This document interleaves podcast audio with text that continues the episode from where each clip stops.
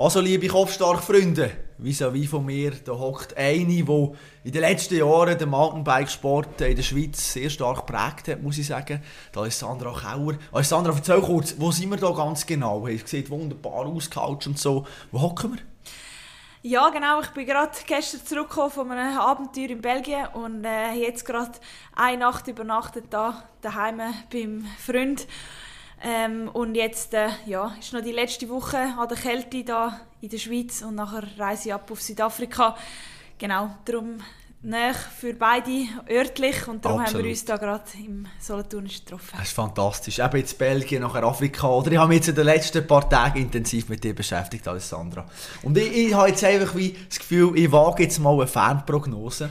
Und zwar sage ich, dass du leichte Anzeichen von einem wie soll ich das sagen, positiv ausdrücken natürlich, von einem ADHS hast, leichte Hyperaktivität. Hast du das auch schon mal gehört oder bin ich der Erste, der das Gefühl hat, dass du das hast? äh, nein, nein, also ich meine, das ist immer so so eine Sache, oder? Es gibt Leute mit viel Energie, ob man es dann ADHS nennt oder nicht, das ist äh, sei dahingestellt, aber ich glaube, äh, was bei mir sicher vorhanden ist, ist, dass ich sehr viel Energie habe und auch äh, somit auch eine Antriebsmotivation, um äh, immer etwas machen, viel etwas machen, um mich weiterentwickeln und äh, ja, ich glaube aber, das ist mehr umgewandelt in einen positiven Effekt, dass ich das äh, als Vorantreiben anschaue. Absolut, absolut, total positiv gemeint natürlich. Ich habe ja, genau. aufgeschrieben, oder deine Sportart, die du alles gemacht hast früher. Sicher noch die Hälfte vergessen, Langlauf, Schwimmen, Biathlon, Leichtathletik, Hockey sogar auch noch. Habe ich etwas vergessen? Was hast du noch gemacht? Alles? Ja, also eben, ich bin sehr polysportiv aufgewachsen, respektive ich habe einfach immer gerne Sport gemacht und ich habe immer zu meinen Eltern gesagt, ja, kann ich dort auch noch gehen oder auch noch und dann,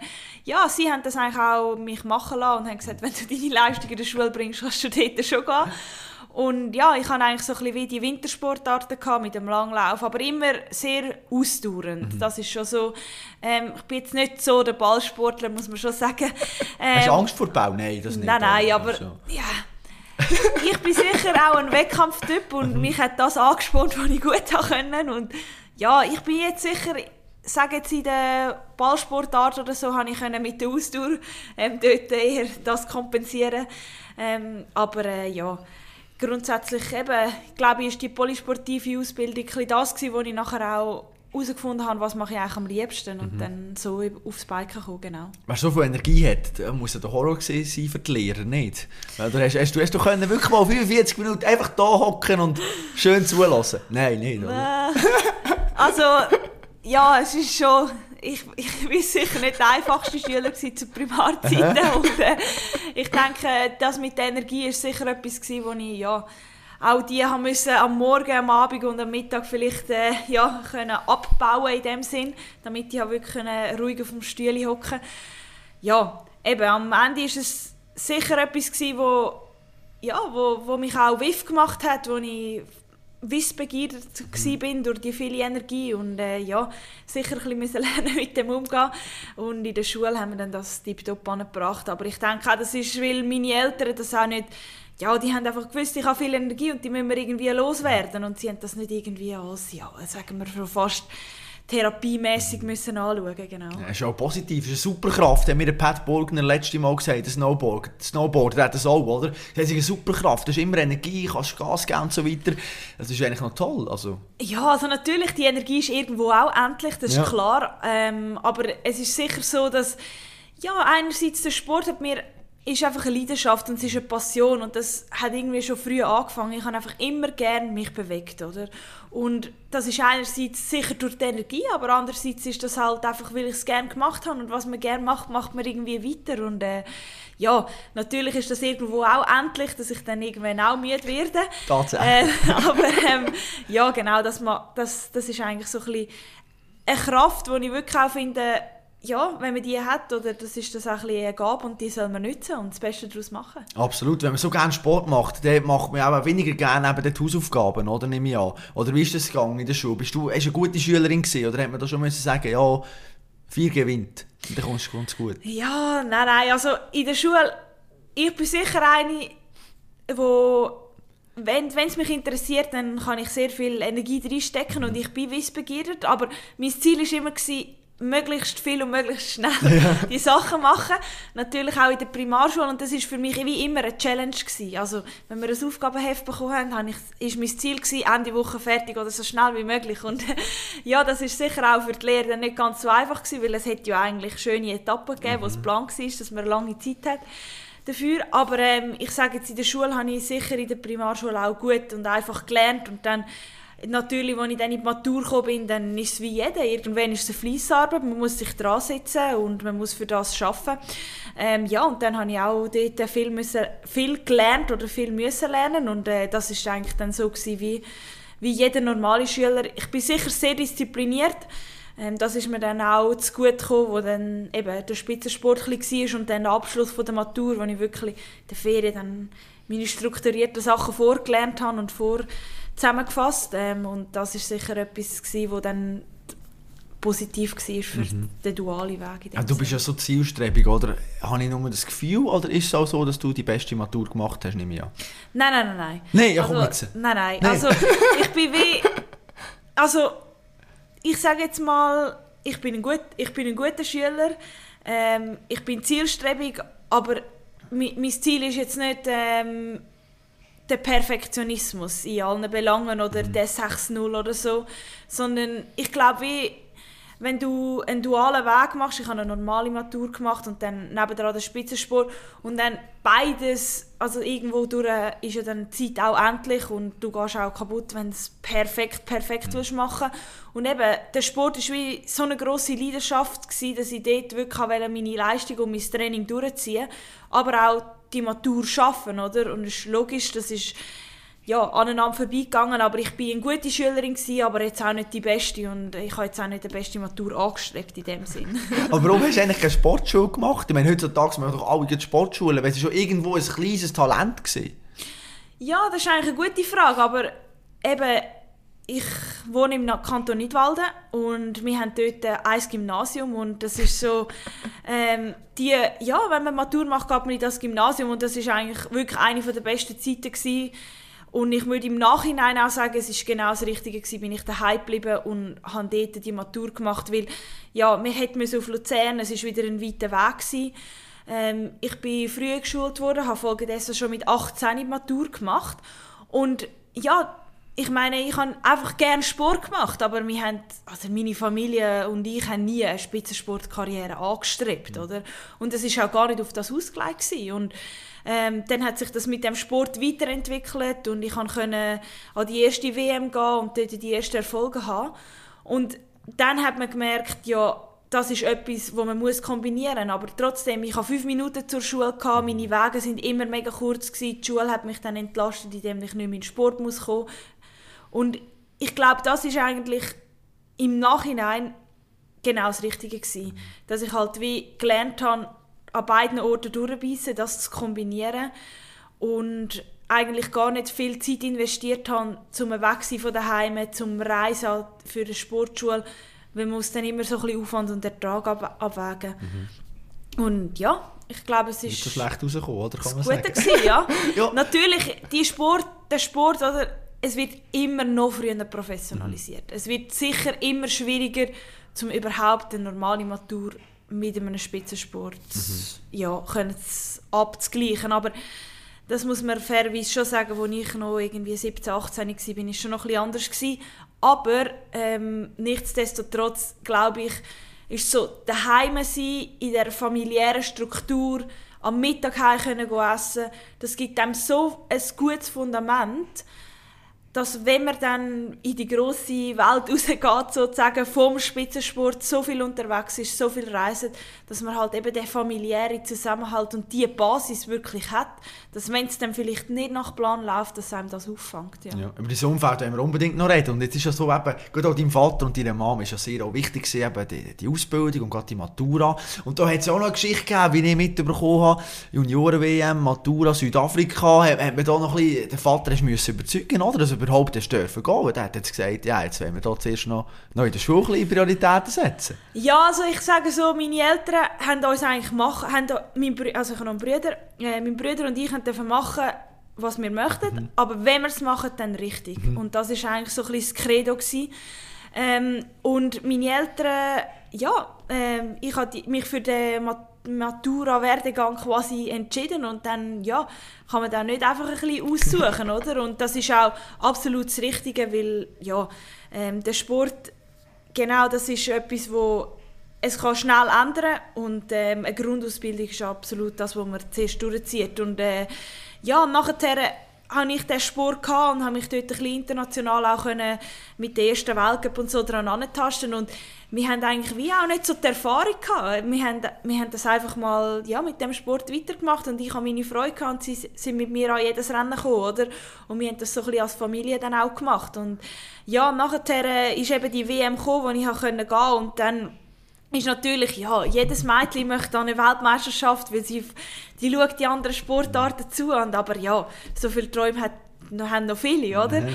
Und dann, äh, ja, ist aber auch wirklich so gewesen, dass ich ja erst 17 war, dass dann, ja, mein Vater auch gesagt hat, ja, wenn, dann gehen wir dort auch zusammen. Und dann kommen wir auch, oder? Und das ist eigentlich schon so ein die Initialzündung und das ist eigentlich bis heute noch so. Sie sind eigentlich an sehr vielen Rennen, wenn möglich an allen und verbindet das mit, mit ihren eigenen Abenteuern und äh, ja, die Unterstützung ist auch schon dort vorhanden gewesen. Ja, Zusammenhalt ist ja Wahnsinn und nachher hast du die Matura gemacht und dann hast du gesagt, okay, komm, ich werde noch ein Studium machen, Pharmazie hast du studiert und dann du aber irgendwann ja müssen merken, okay, jetzt wird es ja irgendwo ein eng, oder? Wenn ist so der Moment gewesen, wo du realisiert hast, hey, im Fall jetzt noch ein Studium nebenzu mit der Folge, die ich habe, irgendwann muss ich priorisieren oder vielleicht eben sagen, du hast ein Studium Du jetzt mal auf Eis legen. Ja, also eben, ich bin dann ins Ausland gegangen, habe dort dann Englisch gelernt, ähm, habe dann ein Zwischenjahr eingeleitet und dann wirklich auch ein bisschen die, ja, die, die, das Leben von einem Spitzensportler. Und man muss schon sehen, Spitzensportler ist ein Job, aber wenn man jung ist, ist ist es noch nicht ein 100% Job. Mhm. Und dann habe ich mich dann entschieden, das Studium anzufangen, ähm, an der ETH Zürich, wo auch wirklich recht schulische Bedingungen hatte, wo ich gut konnte, ein Semester in zwei aufteilen mhm. und so. Und habe dort äh, angefangen und das würde ich auch nie missen, weil ich habe sehr viel gelernt, eben pharmazeutische Wissenschaft, sehr viel über den menschlichen Körper, sehr viel Physiologie, wo ich auch bis heute noch einfach auch die Grundlagen kann mitnehmen und das Verständnis habe und äh, dann war es eigentlich so, gewesen, dass ich das vier Jahre gemacht habe.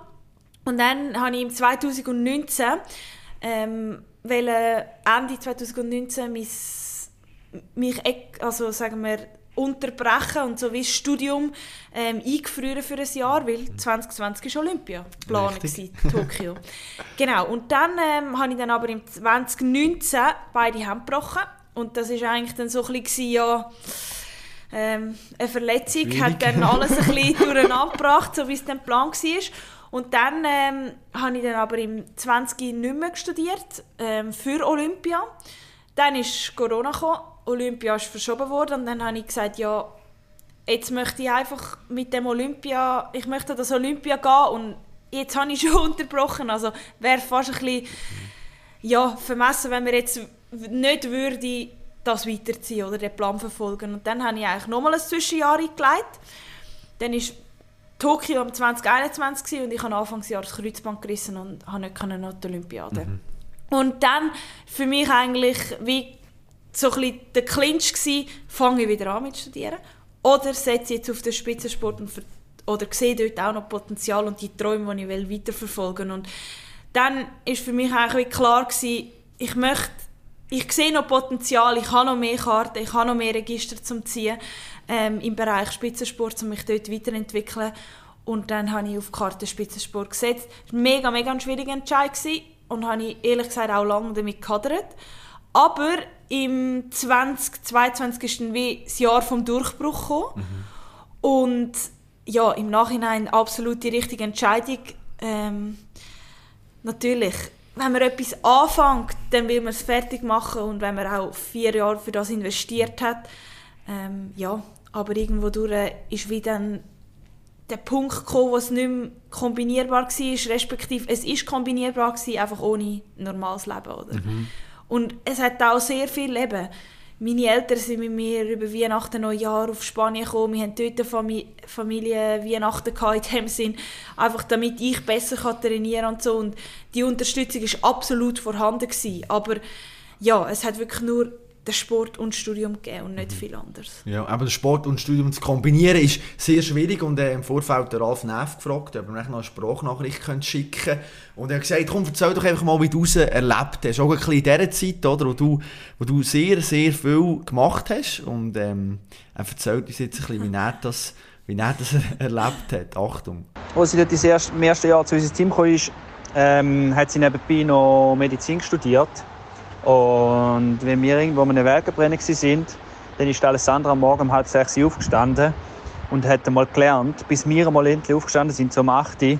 Dann ist sie mit uns aufs Velo, dann ist sie zurückgekommen und hat wieder gelernt und ist eigentlich ja, 24 Stunden irgendwo im Modus gewesen, etwas machen. Also das ist extrem wie, wie, wie pflichtbewusst und zielstrebig und wie sie das einfach Vollgas durchgezogen hat.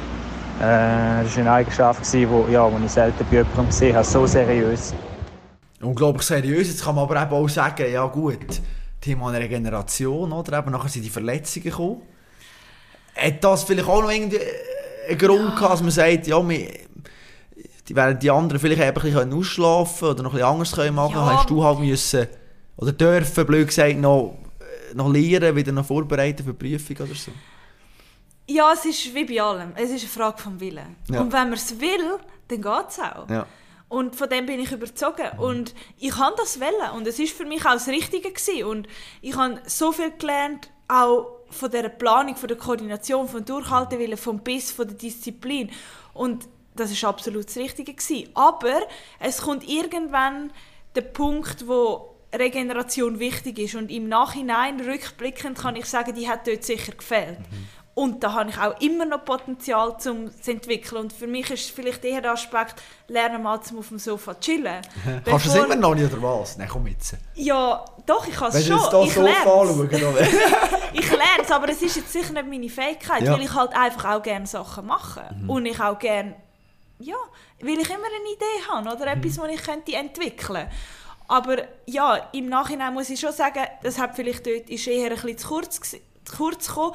Aber ja, man muss auch immer sagen, ähm, es hat Semesterferien, es gibt Phasen, wo man sich selber kann einteilen kann und das ist halt schon ein Privileg von einem Student einerseits und es ist auch ein Privileg von einem Spitzensportler, dass man sein Leben kann planen und wenn man es gut plant, dann ist auch sehr viel vereinbar. Mhm. Genau. Ja. Aber ja, ich sage jetzt, der Ralf hat absolut recht, es ist nicht so wie die anderen Spitzensportler in dieser Disziplin. Es hat wenig, die es so kombiniert haben jetzt in der Top 10 der Welt. Das ist mir absolut bewusst. Aber ja, ich glaube, es ist eine Eigenschaft, die wo, wo durchaus jetzt auch im Sport weiterhilft. Mhm. Hast du Gespräche dort auch mal gegeben, vielleicht jemand gesagt hat, du eben, bist du sicher, willst du das noch machen, willst du nicht noch früher jetzt auf den Sport setzen? Weil es ja mega viele auch in deinem Umfeld oder je nachdem auch im Team, wo vielleicht gesagt, jetzt so Potenzial, wenn sie noch mehr würden auf das Set, hätten vielleicht noch mehr Erfolg. Oder wie hast du ja, das gespürt? also einerseits hat man ja dann den Sport und das Training. Ja. und ähm, ja, das machst du einfach. Also das bist, du bist dann beschäftigt, du hast deine Tagesstruktur gehabt, du hast deine Sachen, die du mhm. gemacht hast. Aber äh, logisch macht man sich Gedanken und man lust ab und zu. Aber ich muss sagen, der Ralf Neff und alle in meinem Umfeld, meine Eltern, die haben mir nie Druck gemacht in diesem Bereich. Der Ralf hat das von Anfang an unterstützt und ich konnte eigentlich auch in seinem Team sein und er hat den dualen Weg zugelassen. Das ist auch nicht in jedem mhm. Team, oder? Die mhm. sagen ja, entweder setzt du auf unsere Karten oder sonst bist du nicht dort. Ja. ja. Aber ich glaube, das ist auch das Glück von unserem Konstrukt, dass wir wie zusammengewachsen sind. Mhm. Wir haben eigentlich, er ist dort in dem ersten Jahr Teammanager geworden, da ich auch noch nicht so viel Erfahrung als Teammanager. Und ich war das erste Mal beim Elite-Weltcup überhaupt, oder?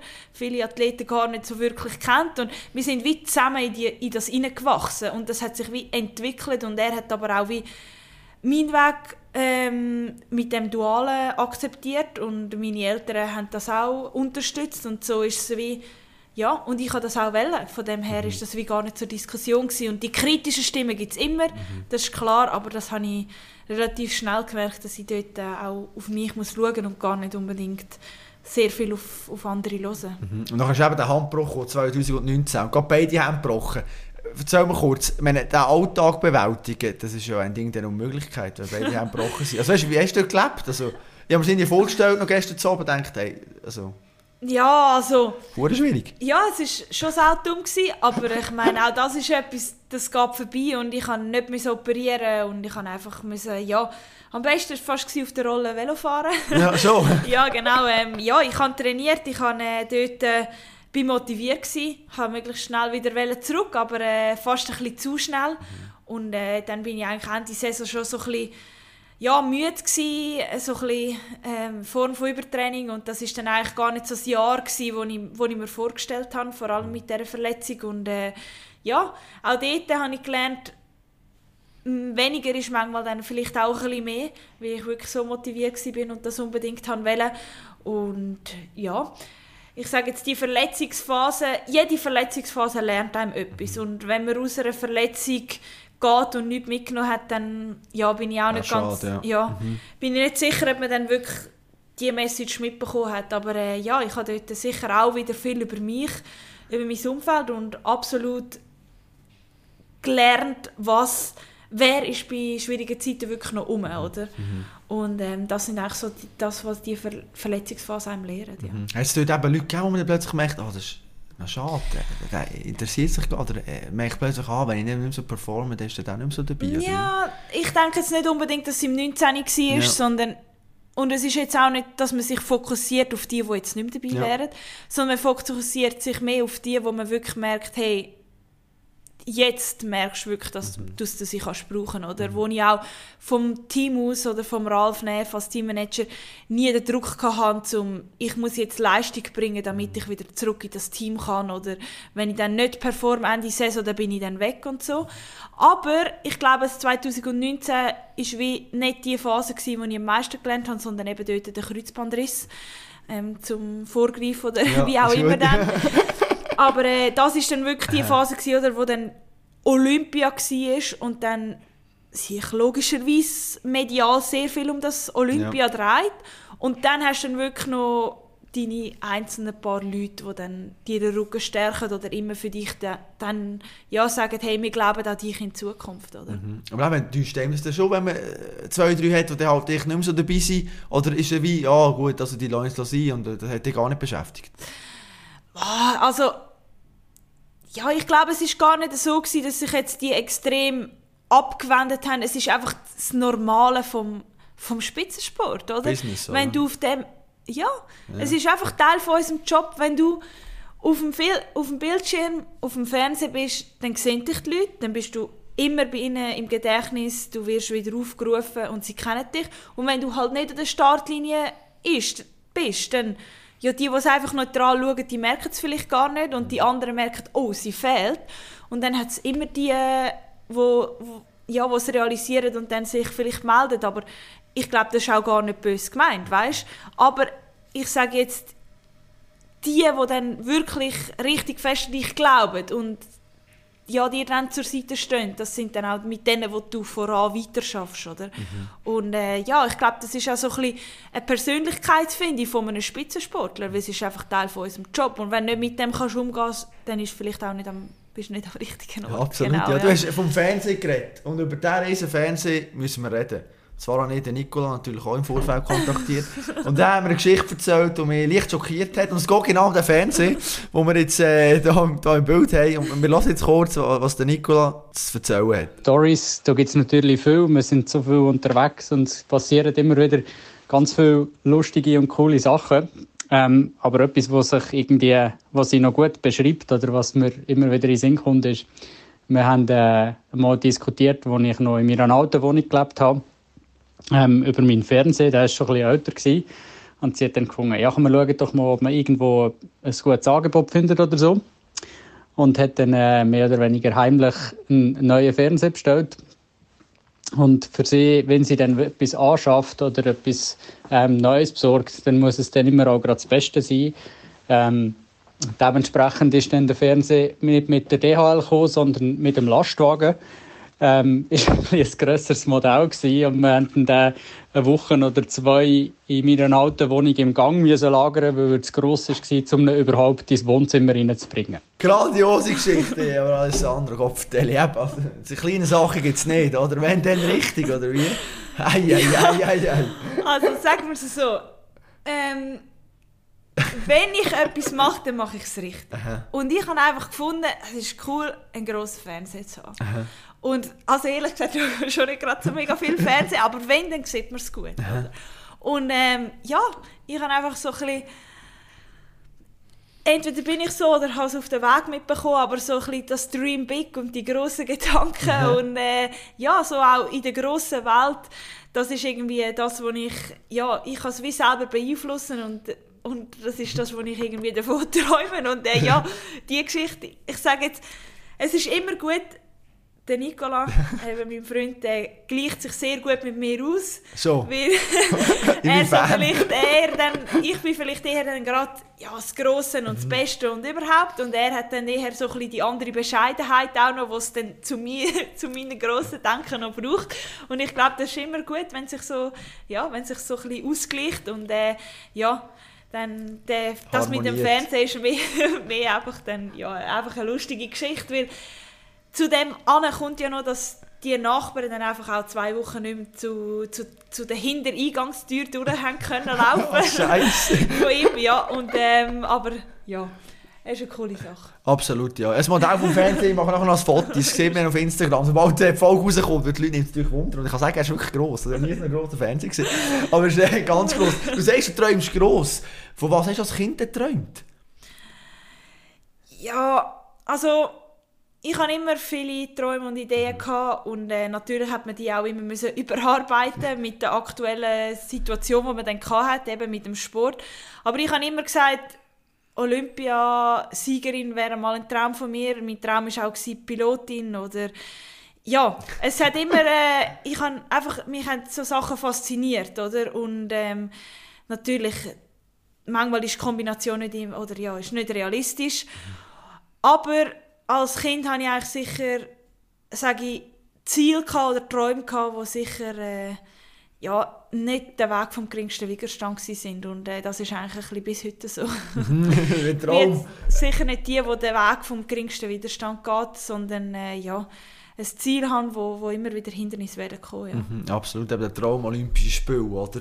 Ich meine, der Sommer ist so weit, du kannst den Traum verwirklichen. Ist der Traum immer noch so groß, wo du sagst, das ist, das ist äh, das Wichtigste und das Allergrößte für mich? Oder sagst du mittlerweile, ja, das ist halt Olympische Spiele? Ja, also ich denke, Olympia ist immer noch etwas vom Größten. Es ist genial, wenn man dort als Sportler dabei sein kann. Es ist so Krönung noch. Ähm, ich habe sicher in meiner Vorgeschichte von Olympia ein, ein anderes Verhältnis gehabt. Oder habe ein anderes Verhältnis. Ich muss aber dort ehrlich gesagt sagen, das ist eigentlich ganz okay so. Mhm. Weil ähm, Olympia ist, seit ich ein kleines Mädchen bin, etwas vom Größten. Man schaut das, es ist medial, es ist die ganze Nation, es ist die ganze Welt, die es verbindet. Aber wenn man ein bisschen hinter die Kulissen von Olympia sieht, dann ist es auch nicht alles, oder? Es gibt noch ganz viel anderes als Sportler zu erreichen und ich glaube, das Verhältnis zu Olympia, durch die zweimal Nicht-Selektion, ist halt auch so, dass ich das wirklich lockerer kann angehen kann. Und ich glaube, das kommt mir jetzt wie für der Olympiazyklus, der jetzt gerade ist, ein bisschen zu gut. Ja. Mhm. Machst du jetzt etwas Spezielles noch? Also, man sagt immer, eben das Jahr von Olympischen Spielen, da tun immer alle Sportler noch irgendetwas, ja, machen wir noch ein bisschen mehr, oder? Wir wollen unbedingt Olympiasieg. Du bist jetzt eigentlich in den letzten Jahren immer erfolgreich gewesen. Musst du eigentlich gar nichts ändern, oder nimmst auch du gewisse Anpassungen vor, weil es jetzt eben Richtung Olympia geht? Ja, also ich glaube, es ist eben genau das Falsche, dass man meint, oh, man kommt in ein Olympisches Jahr und jetzt muss man wirklich einmal Sachen ja. ändern. Ich glaube, wenn man erfolgreich ist, dann ist ja so, wie man erfolgreich geworden ist und so, wie man ist, ist das ja schon mal ein Erfolgsrezept. Und an dem muss gar nicht gross äh, gewackelt werden. Aber es gibt immer 10% oder es gibt immer Optimierungen, die man muss machen muss. Weil alle anderen Konkurrenz, die schlafen ja. auch nicht, oder? Und das Entwicklungspotenzial muss man aber stetig, es ist egal, ob es ein olympisches Jahr ist oder nicht olympisches Jahr oder wie das es ist, sondern das muss man immer wahrhaben. Und man muss immer können kritisch sehen, hey, wo liegt überhaupt noch Potenzial? Hey, und was muss ich ändern, dass ich noch besser werden kann? Weil ich glaube, wenn man nicht optimiert, dann ist es wie Stagnation und Stagnation ist dann wie im Älterwerden oder im, in einer fortlaufenden Karriere ein Rückschritt, oder? Und darum versuche ich eigentlich immer von Jahr zu Jahr Optimierungen vorzunehmen vorzunehmen, mit meinen Leuten Ende Saison anzuhocken und zu sagen, hey, wo sind denn noch Potenzial, an was müssen wir arbeiten und dann geht man Schritt für Schritt an.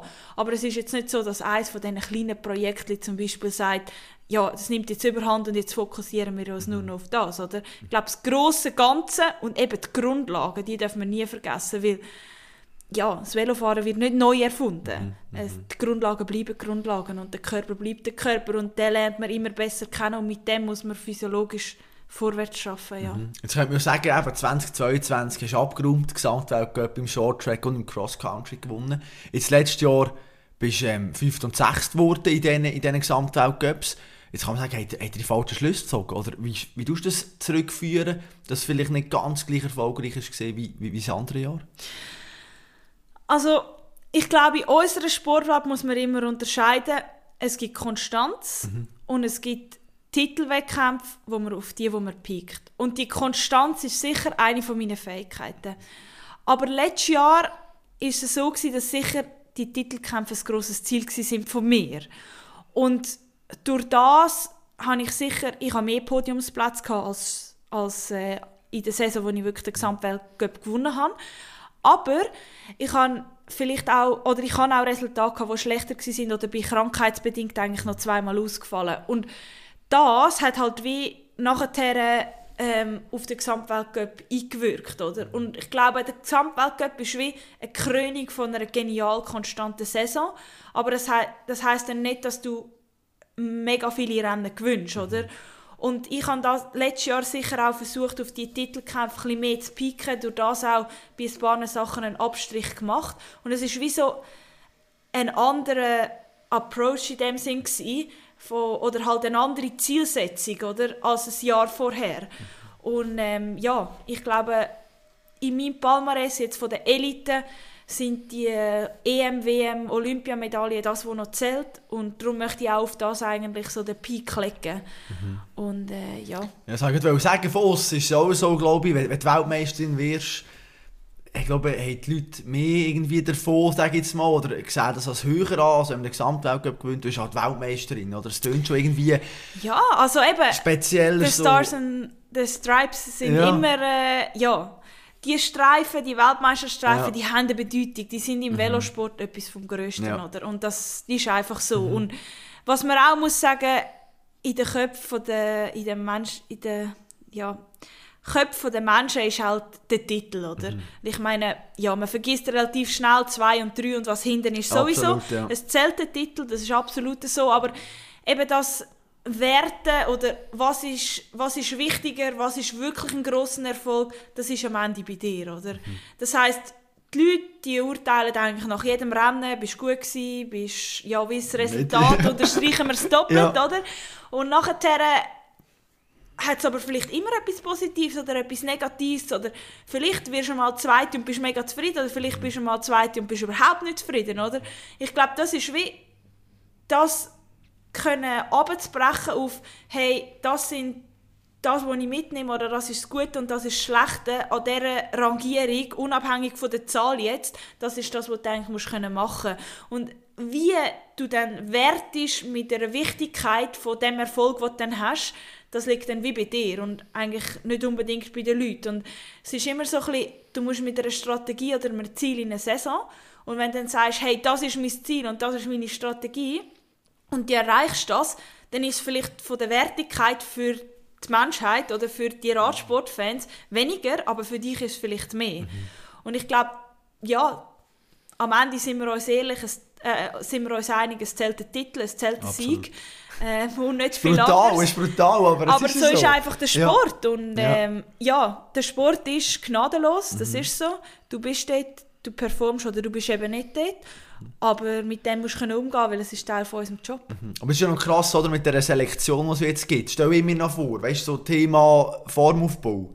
Weil eigentlich willst du den Peak beim Olympiarennen haben. Musst aber irgendwo durch, aber schon Anfang Saison brutal parat sein, weil es werden nur zwei selektioniert von der Schweiz. Wenn jetzt die anderen ihren Peak halt schon früher haben und du, blöd gesagt, nur Dritte halt, dann wirst du in diesen Rennen, bist du am Schluss gar nicht dort. Wie, wie machst du das vom Formaufbau her? Ja, das ist absolut einer von diesen Punkten, weil halt eben relativ spät selektioniert wird. Ähm, in meinem Fall ist jetzt sicher, ich muss ja für mich persönlich wie eine Strategie haben. Absolut. Und für mich ist, ja, logisch, Olympia ist mein grosses Ziel. Ich möchte dort dabei sein, folgedessen muss ich auch die Qualifikation schaffen. Aber ich möchte eben nicht nur auf Qualifikation setzen, sondern auch auf den, auf den Wettkampf selber. Und darum sind sicher die Qualifikationsrennen priorisiert, aber der grosse Peak ist nachher Olympia, oder? Mhm.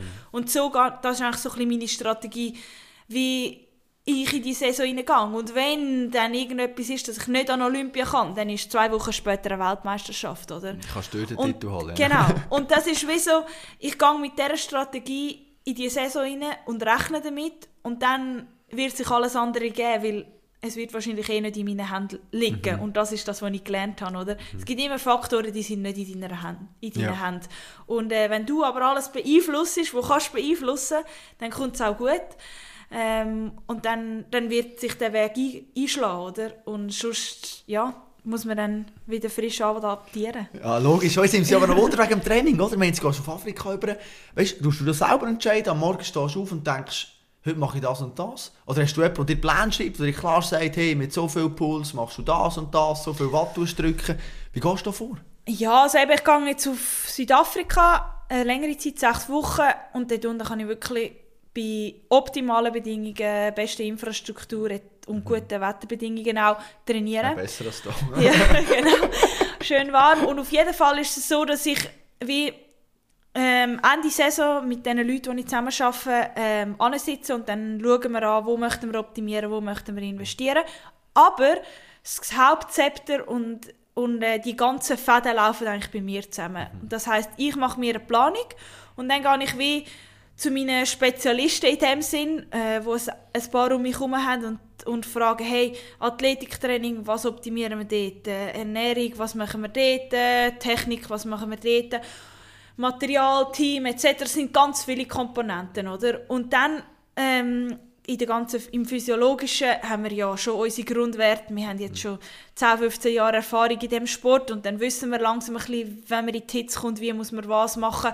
Und ich glaube, die Grundlagen, die sind vorhanden und dann schaut man wie in, in einem groben Plan von diesen sechs Wochen, was will man machen, wann. Und dann tut man sich ein bisschen wie verfeinern von Woche zu Woche.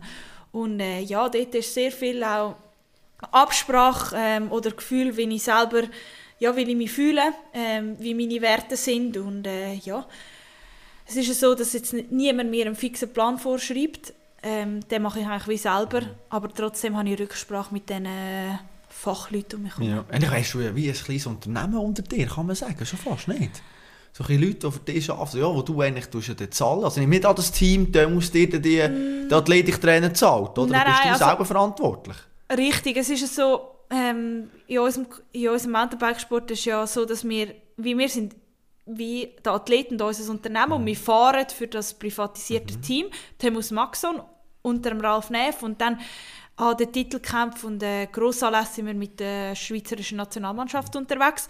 Aber ich führe ja ein bisschen, also das ist richtig, ich führe mein eigenes Unternehmen, oder? Und mein Unternehmen oder ich als Persönlichkeit werde auch nur so erfolgreich, wie die Leute um mich herum gut arbeiten, oder? Und ähm, das Unternehmen wirklich wie von mir geführt, aber trotzdem habe ich die Leute, die mich die genau gleich denken wie ich oder mich unterstützen. Und äh, ja, ich meine, wo man klein war und angefangen hat mit dem Sport, dann war sehr viel einfach auch noch Gutwill von diesen Leuten und es war eine Passion, aber jetzt ist es ein Job und jetzt ist es professionell, oder? Und ähm, ja, dann, dann kommt das Ganze hinzu, dass man mit diesen Leuten professionell zusammenarbeitet und die wie ihren Anteil oder ihre Arbeit machen. Genau. Mhm. Wie gross ist der Druck vielleicht auch noch, weißt, vom ja, wenn du, du musst die zahlen oder die machen alles für dich und das Umfeld und die Eltern eben, Weihnachten ist mit dir halt mal in Spanien und so weiter, die machen eigentlich alles, dass du Erfolg haben kannst. Hast du das zu einer Zeit von deiner Karriere mal gespürt, dass du gemerkt hast, oh, ja, es ist schon noch, hey, die erwarten ja. eigentlich, oder ich will denen das zurückgeben, weil ich bin so dankbar, dass die das alles machen. Oder ist das immer gut Ja, ja, das ist definitiv so. Das, das, aber ich sage jetzt wie, früher haben sehr viel halt noch die Eltern gemacht ja. oder, das, oder das kleine Team, wo ich gefahren bin. Und jetzt ist es natürlich schon professionalisiert. Mhm. Jetzt sind die Leute in dem Team, der Mechaniker, der Physio die Physiotherapeutin und so, Mhm. die arbeiten, das ist denen ihren Job, oder? Und ich habe wirklich müssen lernen, hey, das, die machen ihren Job und ich mache meinen Job, aber logisch will ich meine Leistung bringen, aber der Druck, den ich mir mache, ist meistens der, den ich mir selber mache, weil ich will ja das eigentlich noch fast ein bisschen mehr. Und die anderen versuchen mich wieder zu unterstützen und ich, ich muss, oder ich habe gelernt, ich sehe das wie als Team und als Einheit und da macht jeder seinen Job am besten und zusammen machen wir ihn gut, oder? Oder noch besser halt.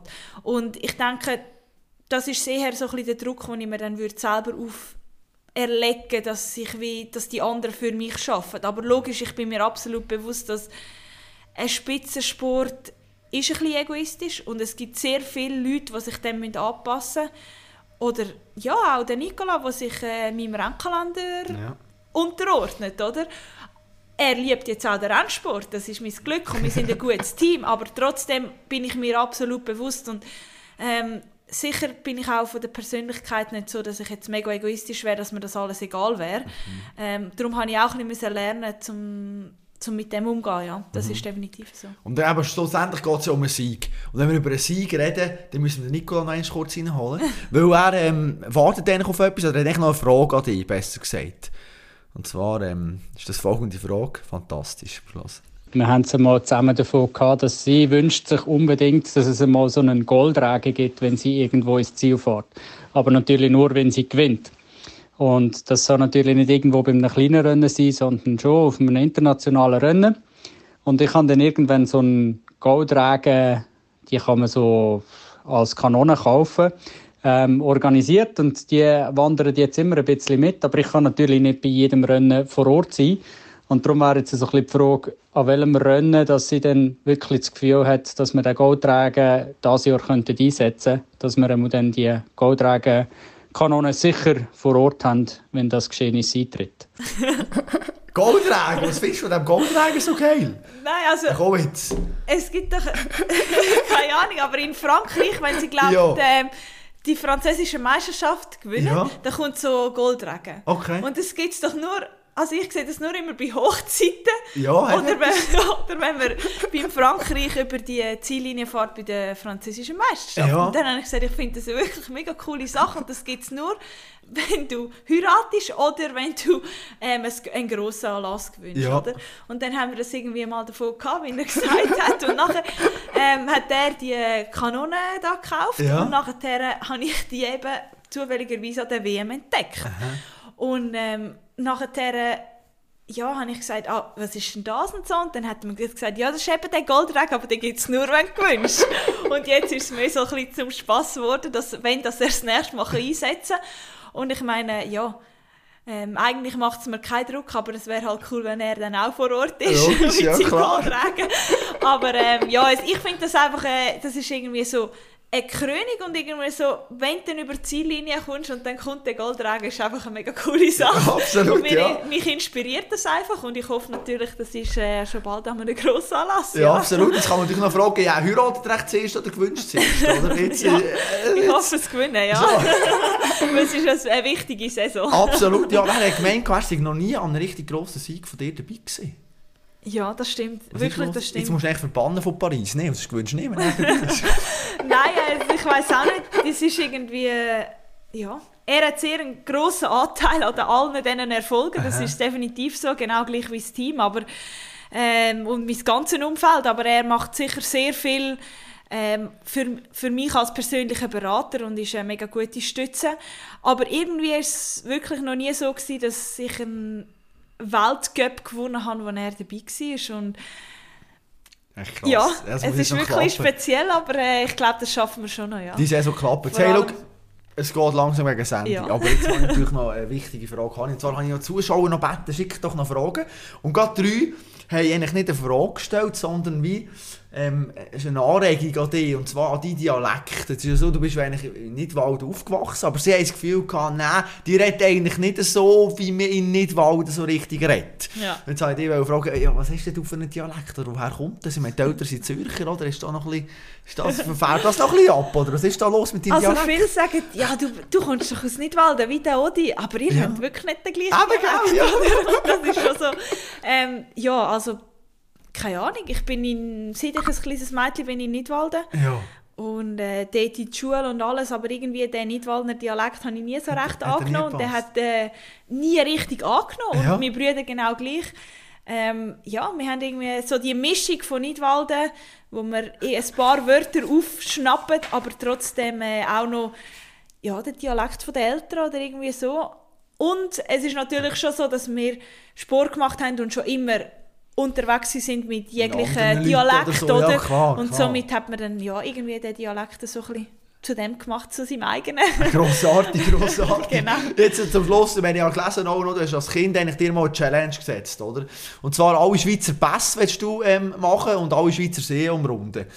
Meine Frage, wo stehen wir da, Alessandra, wo stehen wir in dieser Challenge? Sind wir gegen das Ende oder stehen wir noch ein bisschen am Anfang? Ja, also ich, das ist eigentlich eine coole Challenge, weil ich, Ja. das zeigt eigentlich, wie gerne ich trainiere. Mega. Oder wie gerne ich, dass ich. Velo fahre und das mache. Ich muss aber schon sagen, durch das, dass der Spitzensport im Sommer ist und ich im Sommer nicht so viel daheim bin, Ja. hat das natürlich die Challenge äh, ein bisschen zurückstecken Mhm. müssen. Ähm, Corona hat es sehr aufgewertet wieder. Ja, Dort jetzt habe ich wieder viele äh, Pässe abfahren, ähm, Seen umrunden. Aber ich würde sagen, wir sind bei der Hälfte, ja. Okay. Hälfte von der Schweizer Pass und etwa Hälfte von der Schweizer Seen. Ja, eben, die grossen Seen habe ich, die äh, kleineren hat es noch ein paar, aber Mhm. Ja. äh, ich bin jetzt auch nicht bereit, um noch mehr reisen, um noch ein bisschen mehr Pass abhaken, aber äh, ich glaube, das ist auch eine coole Challenge für, für nach der Karriere, das kann man immer machen. Und äh, ich liebe Velofahren mit anderen Leuten, ich liebe Velofahren äh, mit meinem Umfeld und äh, umso, umso cooler, wenn man dann das auch in Zukunft kann machen kann. Absolut. Das heißt, nach der Karriere ist nach dieser Saison vielleicht fertig? Nein, nein, nein. Nein, das machst du schon. Gut, wenn man Nein, nein. Angst bekommen. Dachte, nein, Nein, nein, sein, aber oder? ich sage jetzt, äh, eben, die Challenge ist jetzt nicht so, dass man, ja, solange ich den Spitzensport erfolgreich will machen, Wird es einfach schwierig, um da noch Zeit zu investieren und es ist auch wirklich nicht priorisiert. Muss Logisch. ich sagen, es ist mehr eine coole Challenge und es ist, und es ist äh, ja, Herausforderung, sagen wir. Aber ähm, ja, ich habe das Gefühl, ich bin, nun, ich bin jetzt langsam auf dem Aufweg zum, zum obersten Punkt von meiner Karriere Ja. und ich glaube, das Plateau ist noch nicht erreicht. Folgedessen ist auch Karriereende überhaupt nicht irgendwie ähm, ja, in einem Horizont sichtbar. Sehr aber ja, gut. irgendwann ist Spitzensport immer endlich, das ist klar. Ja. Und äh, ich hoffe aber auch, egal wie alt und wenn, dass ich immer den Sport kann machen kann und äh, viel Freude dabei habe. Und darum sehe ich das eigentlich auch, wenn immer dann die Zeit kommt, dann gehe ich dann Velo fahren. Unbedingt, fantastisch. ey. Ja, super, Genau. Alessandra, ich danke dir viel, viel mal. Merci viel, viel noch mal. ein Team-Meeting, gell? ey, Wenn wir, äh, sind wir gespannt, was da noch geht. Ja. Da gibt. Nein, nein, nein, und äh, wenn der Podcast rauskommt, dann bist du in Südafrika. Ich wünsche dir schon mal Cool. ganz eine schöne Zeit Ja, und äh, ja, viel Erfolg danke natürlich in. Paris. Und äh, bis gleich wieder. Merci. Mach's danke, gut, danke dir. Gut, danke Nico Weltklasse. für deine Zeit.